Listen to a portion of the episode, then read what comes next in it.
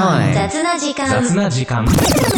さて、よし、じゃあやりますか。えー、松村健一郎の雑な時間。えー、っと、今回は、えー、っとね、これも、年内も、あと2回。あと2回。年内もあと2回。だからって全然師走の話じゃないんだけど、何にも関係ないんだけど、あの、これまたね、ちょ、ちょ、ちょっと前というか、10月だったかな。10月だ、10月の話ですね。あの、えっとね、えっとね、10月25日に最高裁の判決が出た話がありまして、これあの、えっとですね、性同一性障害特例法の規定の話で、これ法律違反違憲か否かっていうので、最高裁が10月25日に違憲で無効だってなった話があるんですよ。でこれ、そもそもね、性同一性障害特例法ご存知って話で、これ要はま簡単に言えば、まあその言葉の通りなんだけど、戸籍上の性別を変更する話ですよね。男として生まれた、女として生まれたという戸籍上のまあ、てかその動物としての性だよね。と、いわゆる持って生まれた性ね。自認性って自分がこう思う、認めるっていうか自分が感じるというか、自認性の方の、まあ、性、性別のに違いがある場合でね、性同一性障害っていうのはね、その生まれて持ってきた性、まあ、男性だ女性だっていう性と、自分が認める自認性の性の男性女性、これに違いがある場合の性同一性障害っていう、まあ、言い方するんだけど、まあ、昔はね、こんな法律なかったですけど、まあ、これができて、で、その中でね、その戸籍上の性別を変更する要件となんですよ。で、これがね、まあ、今回10月25日最高裁が出たのは違憲だって認めたってやつは何かっていうと、この、まあ、戸籍上の性別を変更する要件に性別変更の5要件で5つの要件っていうのがあるんですよ。で、その中で今回話題になったのが4番目なんですけど、まず1番目がね、えー18歳以上であること。で、現在結婚をしていないこと。で、3番目、未成年の子供がいないこと。で、あと2つ要件があるんですよ。この5要件全部満たさないと、えっ、と戸籍、上の性別が変更できないのね。で、4番目、これこれが今回違憲ってなったんですけど、4番目の要件が、えっ、とね、生殖腺や生殖機能がないこと。えっとね、要するに事実上事実上生殖生殖能力をなくす手術をしなきゃなんないってことだ。で、これが、でちなみに5要件、もう1個が、変更する性別の性器に似た外観を備えるというのは、これ、これ、これ5要件なのね。5つの要件。今1個ずつ言うと、まあ、1個の18歳以上であること、これはわかるわな。で、2個目の結婚してないこと、これもわかるわな。で、3番目に、まあ、未成年の子供がいないこと。まあ、未成年の子供がいるとね、パパだったらママになっちゃうと、ママだったらパパになっちゃうっていうことがあるから、から、からなのか、それ理解能力の問題なのか、とにかく未成年の子供がいないこと。まあ、この3つは、まだとして、まだよしとして。で、今回4番目のが、裁判になったわけですよ。これ違憲違憲じゃないかと。憲法違反じゃないかと。どういうことかって言ったら、生殖腺や生殖機能がないっていうことでいくと、要するに体にメスを入れて、生殖機能を永続的に、要するに永久に生殖機能を書くことなんでね。で体にメスを入れて、精巣とか卵巣とか摘出すること、実質をしろってわけだよ。これは。してないと性同一性障害じゃねえや、戸籍上の性別を変更することにならないよと。で、これが今回最高裁の裁判で、判決で10月25日出た裁判の結果で、あの、身体的侵傷ってこれ侵略の侵に襲撃の襲、襲うっていう字だけど、えっと、侵襲が強い手術を受けるか、性別変更を判断するか、要するにそういうそれだけすごい体に重い重い手術を、命を懸けたような手術を強いるか、まあ、性同一障害、その戸籍上の性別を変更することを断念するかの非常に過酷な二者択一を迫るもんだからといって、これ違憲で無効だってなったわけだ。でね、これま法律の、段取りとしてなんですけど、でね、これ訴えた人がいるわけですよ。性同一性障害特例法の規定がこのご用件がおかしくねえかっつって訴えて要は、ま、男性が女性になりたいのか女性が男性になりたいのか分かんないけど戸籍上の性別を変更する要件としてこれおかしくねえかってまあ男性から女性になりたい人なのか女性から男性になりたい人なのか分かんないけど、まあ、訴えたわけですよ。で結果いやこの4番目の体に手術を入れてその精巣や卵巣を取るっていうことが条件になってるっていうこれは違憲だってなったわけですよ。じゃあその人は違憲だってなったから男性から女性だから女性だから男性だか分かんないけどその戸籍上の性別を変更することができたのかってできてないんだよ。これ5要件あるから5個 5, 5個要件あるから4番目が違憲ですってなっただけで5番目はまだまだなんですよ。これ法律のねパターンなんですけどこれ5番目ってのは変更する性別の性器に似た外観を整えることってやつなんだけどでこれに関しては結局最高裁が4番目を違憲って認めたこ認めた違憲って、まあ、したことによってこれ審理が高等裁判所に差し戻るんですよ。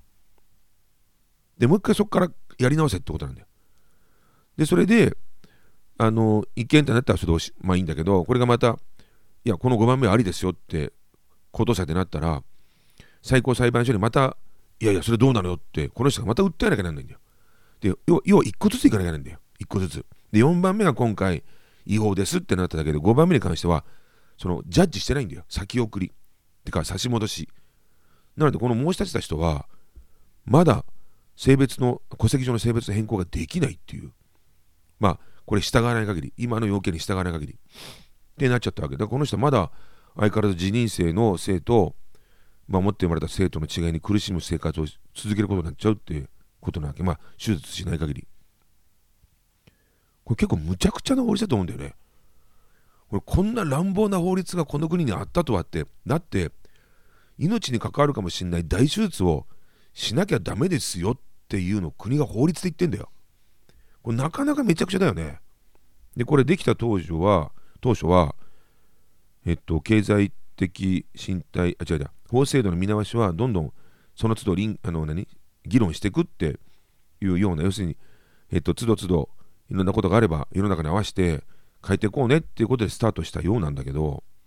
最初がなかなかこれこれ強烈だよね。でねこの4番目の、まあ、体にメスを入れて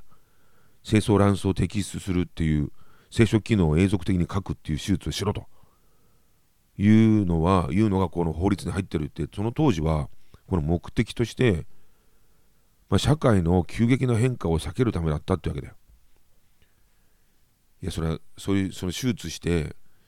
その何？そういうことしないでも簡単に戸籍上の性別が変更できちゃうことになると社会が混乱して、まあ、それが急激に起こるとみんながそういうことをあの戸籍上の性別を変更することが簡単にできちゃうと社会が急激なその変化の対応にしていけないあの対応していけないんじゃないかと思ったみたいでこの体にメスを入れるみたいな条件をつけたんだけどこれかなりめちゃくちゃだよね。でこれ法改正を求める声もちろんたくさんあってだってまず手術しろったってさそのお金もいるわけですよ経済的な問題から何て言ったって身体的な問題ね。体にメス入れて、まあ、切っちゃったり取っちゃったりするわけですから。そのお金入院するお金とかそもそも手術するお金とか。負担が大きいだろうってのともともとこれ人権侵害じゃねえかっていうのであってこれどうなんだって話になってるってですね。いやこれおっしゃる通りだと思うよね。これね。ただねこれまあだからといってじゃああちなみにこの5要件の5番目。変更する性別の性器に似た外観を整えることっていうやつね。これ性器って要はおちんちんとかそういうことですよ。おっぱいとかそういうことですよ。要は変更する性別。例えば女性から男性になる場合。男性から女性になる場合だったらまあ切っちゃう。で胸膨らます。要するに変更した方の男性からだったら女性。変更した方の裸に似せろってことだよ。でこれ反対の場合女性から男性になる場合もうおっぱいぺったんこにしておちんちんつけろってわけですよ。要するにそうに見た目もそうしろってことだわけ。手術手術をして精巣だ卵巣だっていうその生殖機能を永続的に書く上に見た目もそうしろと。でこの手術代とかもちろん体に対する負担とかもあるわけだけどこの5つの要件特に4番目と5番目をクリアしないと戸籍上の性別が変更できないんですよ日本は。だからこれ海外でもいろいろ問題になってるんだけどいやこれはちょっとねでもこの特例法びっくりだよね。社会的環境の変化などに対して必要な際は見直しを検討するというふうに当時はそう言ってたんだけど全然検討されてないんだよ。これは。なかなか難しい問題もあってこれいやこれ例えばね手術を要しない。まあえっと5番目とかねそのえっと変更する性器性別の性器に似た外観を整える必要がないとなった場合じゃあ、えっと、法律で戸籍上あなた、えっと、女性になりました。男性で生まれたけど。で見た目男性のままでいいですと。でそうなると法律変わっちゃうと女性ですよってなったら例えば女性トイレとか入れちゃうんですよ。見た目男性が。そうそう。これを悪用してその男と偽ったやつが女性用トイレとか女性用のお風呂に入ってきて性犯罪が増えるんじゃないか？っていうのを懸念する人がいるわけ。でこれこの間のさあの前回のさ前回前々回 DBS の話じゃないけど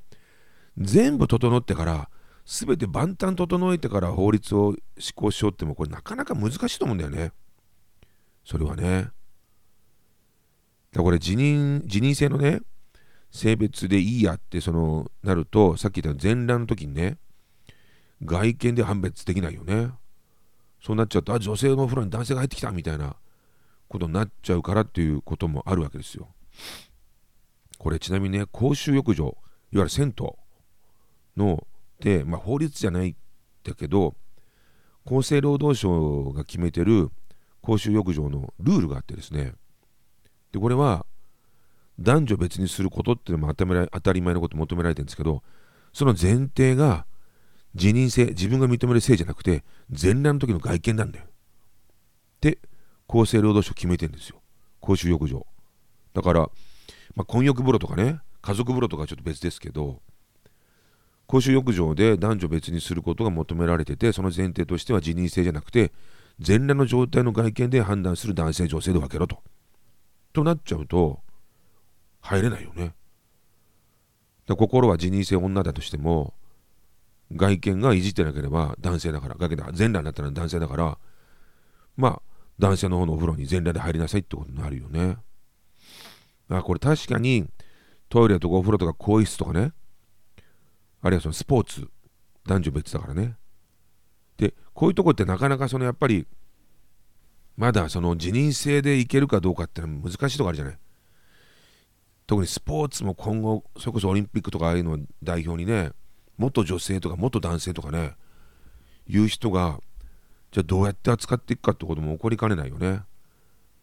いやこの辺がなかなか、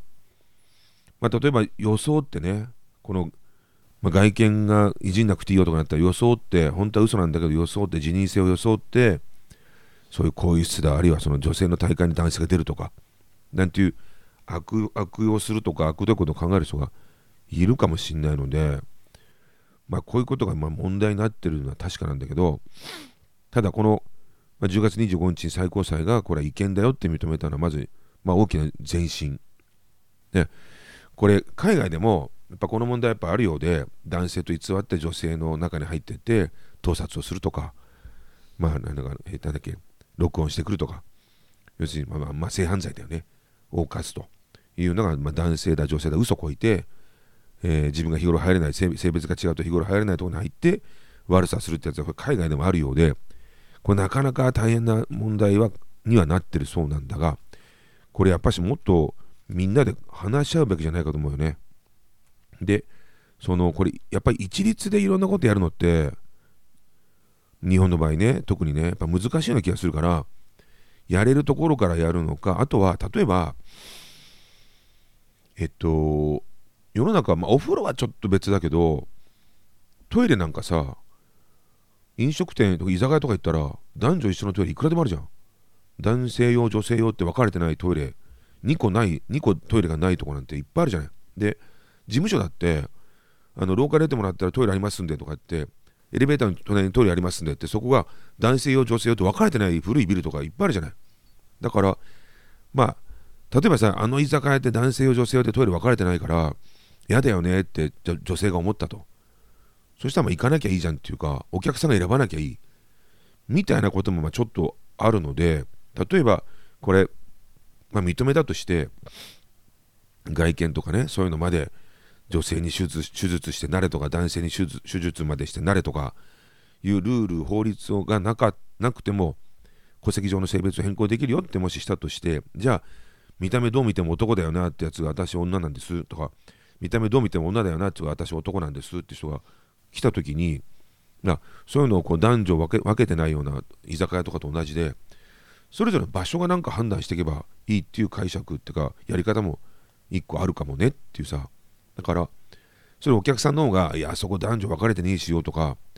あそこ男性と女性一緒だからそういうことありえありえるしようって思えば、まあ、行かなきゃいいんだしと。男性女性分かれてるトイレがちゃんと分かれてるとこ行けばいいしとかっていうふうに、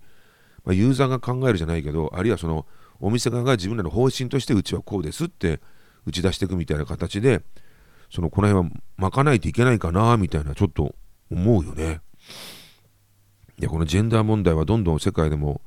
まあ、LGBT LGBTQ だっけ？とか今もっと広がってるかな？こういう問題って世界中で抱えてるけど、まあ、こういうのはやっぱり一足飛びには簡単にはまとまらないと思うんでであと全部整ってから一斉のせいでやろうと思ってもなかなか難しいから部分的にとか、まあ、実験的にとかなんかいろいろ考えてみんなでこう、えー、いやその自認性の性を認めていける方向に、まあ、そういう人たちは苦しまないで暮らしていける方向に考えていければなって思うよね。なんてことがちょっとオリンピックのニュースばっか喋ってる時に あったあったニュースなんでちょっとね、まあ、全然この時期にふさわしいかとかふさわしくもなんともないけど あのー、ちょっと思って、えー、チェックしてたんで、喋ってみました。これ、まあ、って感じで。じゃあちょっとコーナーいきますかね。えー、っと、今日もクリケットの話はない話だったから、いきますかね。雑なクリケット。って感じで、この間、あのー、ダックっていうのの話をしたんですけど、不名誉な称号ね。そんなもん他のスポーツでなかなかねえだろって話だけど、しかも不名誉な称号がゴールデンとかね、プラチナとかね、行っちゃうっていうね、そんな他ねえだろっていう、そういう感じなんだけど、で、今回はね、ちょっといいいい方の、いい方の表現ですよね。クリケットはね、結構あの、この間もちょっと話しましたが、打席が1回しか回ってこないで、1試合で。で、しかもアウトにならない限りずっと打ってていいので、あの、1人で点数いっぱい取る人もいるわけですよ。で、まあ、そもそも、クリケットの試合って大体バスケットボール並みに2桁の点数100の単位の100、200、300って点数が平然と入るんですよ。点数がね。で、その中で、まあ、1人で100点取る人もいるわけ。1人で 100, 100, 100打点、100打点出しちゃうような人。で、その人のことを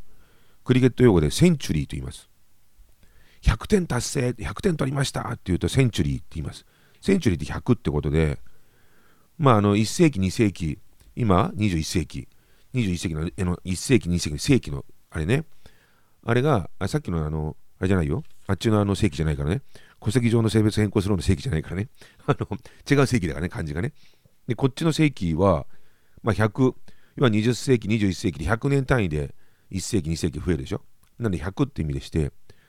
で英語でセンチュリー。ちなみに50点到達すると、ハーフセンチュリー。で、これこれでさえもすごいすごいことなんだけどね、1人が1試合で50点叩き出すって、これさえもすごいことなんですが、もっとすごいのが1人で100点。僕ね、何年前かな、1000いや、2000年、2000、あれ何年ぐらいか、2000年かな？ん ?2000 年、まあそれぐらいの頃に、オーストラリアのメルボルンで、クリケットの国際会議があったんですね。で、その時に、国際会議終わった後、えっと、国際会議のメンバーで、メルボルンクリケットグラウンドって略して MCG って言うんですけど、MCG って10万人入るんですよ。10万人入る、あの、なんだっけ、大谷君が移籍したドジャースのスタジアムで8万6千人、10万人入るスタジアムなんですよ。めっちゃでかい。で、その10万人で入るスタジアムで国際試合、オーストラリアとどこだったか対戦、ちょっと忘れちゃったけど、があって、それを VIP ルームから会議終わったら皆さんに見ましょうってことになってて、で見させてもらったんですよ。その VIP ルーム入れてもらって。でそこでセンチュリー出たんですよ。オーストラリアの選手がね。生まれて初めて生でその瞬間見ましたよね。その後あったかな？1回見たような気もするけどまあでも人生初めて。やっぱりでしかもオーストラリアってどっか外国の国の試合でで自国の母国のオーストラリアの選手がえっと100点。でしかもこれまたちょっとありえないんだけどえっと最後これはでも話した6、まあ、ホームランだよね。ホームランでいっぺん6点入る。それ打ったら逆転でセンチュリーだったかな。なんかそれすごくいろいろ重ねてたんだよ。で勝ってでセンチュリー達成でみたいな。なんかとんでもない試合見たんですよ。なかなかねそのえっとそうだなちょっと他のスポーツ例えると難しいんだけど野球でサイクルヒット例えば1人の打者が1塁打2塁打3塁打ホームランを4打席で全部クリあの達成しちゃう？とかいやもまあそれぐらいもうちょっと3打席連続ホームランとか？まあそれはまあめったないよね。1年に1回もないよね。それぐらいちょっと稀なそうしょっちゅう出るもんじゃないよってまあ1年に1回もないってのはオーバーだな。もっと試合であるか。国際試合で出るか。まあでもそうなかなか生であの目の前で見るようなことがなかなかないのがセンチュリー、まあ、日本人でも国内大会でそれこそあのプロ野球からあのクリケット選手に転向した木村翔吾選手も国内でセンチュリーやったことありますけどそれまあでもそうは言ってもそうしょっちゅう出るもんじゃないのででこれは褒めた褒めた称号ね。これはダックの反対だよね。センチュリー。で50点がハーフセンチュリー、まあ、ちなみに私もあの50歳の誕生日迎えた時にはクリケット協会がなんかあの SNS でハーフセンチュリーおめでとうって年齢でも使うんだみたいなさ 言うにしてこうなんかお祝いのコメント書いてもらったけどなんて感じでちょっとセンチュリーっていうのはまあ100、100点1人100点取った場合ちなみに50点だとハーフセンチュリーっていうのがちょっとクリケット用語であるんで紹介しました。ということでこの辺にしますかね？なんかね今年ね今年がこの冬というかねこの秋からというかねずっと鼻の調子悪くて鼻詰まり声、鼻水、鼻じめ鼻詰まり声だね。鼻が詰まってる声。まあ、ずっと聞き取りにくいと思うんだけど、ちょっともうこのまま来年に行っちゃおうかなって感じだけどね、ご勘弁って感じなんだけど、いや、ちょっとこんな長く続くと思わなかったんですけどね。まあ、ということで、雑な時間。今回も雑に終わりますけど、雑な時間。松村圭一の雑な時間。えー、っと、Apple Podcast と Spotify と Amazon Music で、えー、配信してますんで、よかったら、いいねしてもらって、あの、えー、高評価いただけたらと思いますんで、えー、引き続きよろしくお願いします。時間